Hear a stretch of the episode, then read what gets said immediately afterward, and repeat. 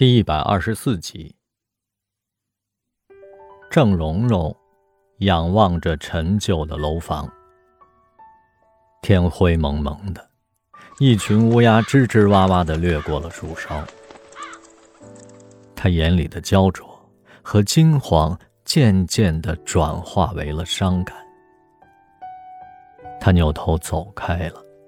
飘逸的披巾随风舞动，红皮鞋的细高跟敲打着水泥路。莫伟安静地注视着他的背影，想象着当年他从舅舅视野里消失的情景。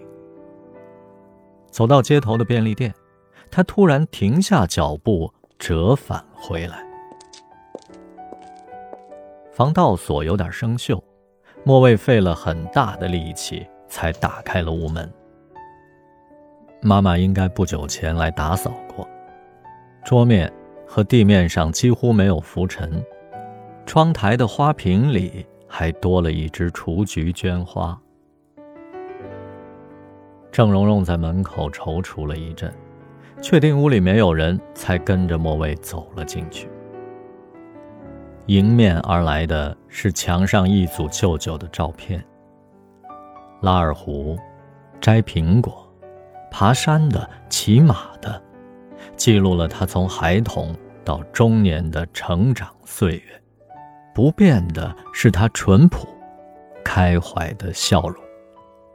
郑蓉蓉从包里掏出老花镜戴上，仔细的看过每张照片，她的目光时悲时喜。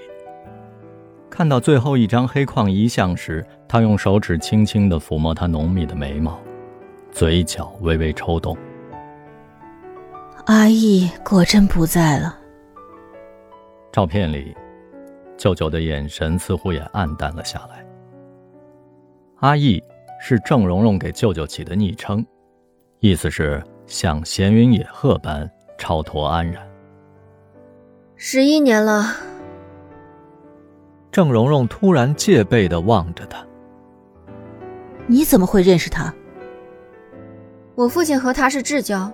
以前都在锅炉厂上班，我常去他家玩，他教我吹笛子，还带我去文化馆看过你的演出。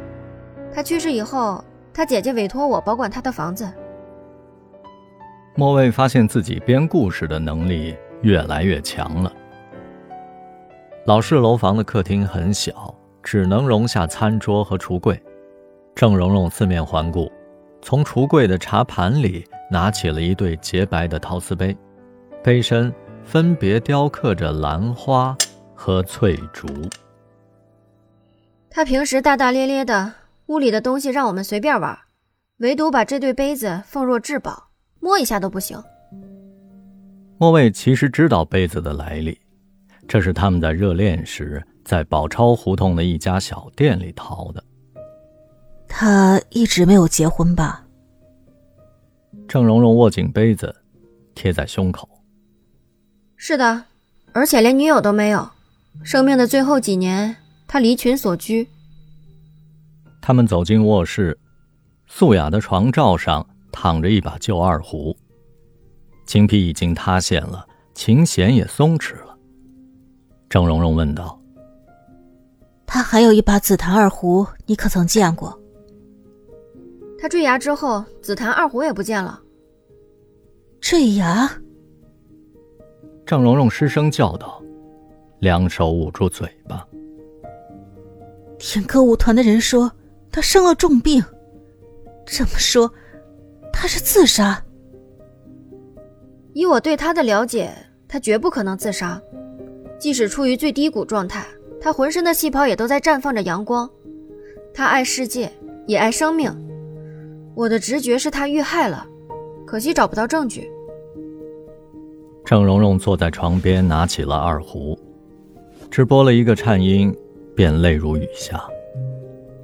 看似完美的面孔，在激动的情绪下失控，眼影化成了泼墨。